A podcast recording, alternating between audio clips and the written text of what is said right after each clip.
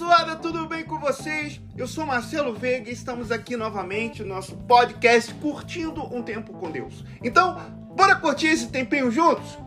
E o tema de hoje é crer e ser. Há religiões para todos os gostos, para todos os bolsos.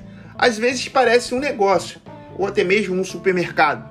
Tem religião protegida pelo Estado, financiada com impostos em nome da cultura. Tem religião que a gente não sabe para que existe. Tem gente religiosa que fala uma coisa e vive outra. Tem gente enganando a... e gente acreditando. Tem gente dizendo que a ciência é Deus e gente pensando que é verdade. E você? No que acredita? Do que você duvida? A maioria acredita duvidando, né? Deus existe, mas o diabo ah, talvez não.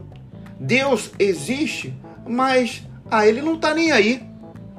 Mas afinal de contas, de que adianta uma fé fraca assim? Nós nos tornamos aquilo que cremos. Como podemos ser fortes se nossa fé é fraca? Mas tudo muda quando você muda. Vimos isso na reflexão anterior. Hoje digo para você que você pode levar esse assunto a sério, pode ir além das religiões e dos rituais.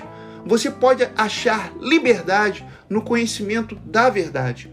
Mateus, capítulo 21, versículo 28 ao 32 diz assim: O que vocês acham? Um homem tinha dois filhos. Chegando-se ao primeiro, disse: Filho, vá hoje trabalhar na vinha. Ele respondeu: Não quero ir mas depois arrependido foi. Dirigindo-se ao outro filho, o pai disse a mesma coisa. Ele respondeu: Sim, senhor, mas aí não foi. Qual dos dois fez a vontade do pai? Eles responderam: O primeiro. Então Jesus disse: Em verdade lhes digo que os republicanos, que os publicanos, digo, e as prostitutas estão entrando no reino de Deus primeiro que vocês. Porque João veio até vocês no caminho da justiça e vocês não acreditaram nele. No entanto, os publicanos e as prostitutas acreditaram. Vocês, porém, mesmo vendo isso, não se arrependeram depois para acreditar nele. Aqui Jesus estava falando de pessoas que inicialmente parecem religiosas, mas não levam a fé a sério. Para elas, a religião é só um ritual. Essas pessoas não encontram Deus. Então há aqueles que de início nem parecem muito espirituais, mas quando resolvem crer, tudo muda. E como você quer ser? Um religioso ou como João 4, versículo 23 diz: um verdadeiro adorador que adora Deus em espírito e em verdade?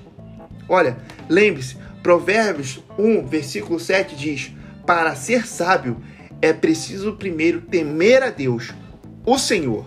Os tolos desprezam a sabedoria e não querem aprender. Então é isso, pessoal. Espero que tenham gostado. Fica a dica aí, tá? Que essa mensagem te abençoe imensamente e impacte o seu coração. Semana que vem tem mais novos episódios aí para a nossa edificação. Olha, até lá, não se esqueçam de curtir e de compartilhar a nossa mensagem. Isso é muito importante para a gente, beleza?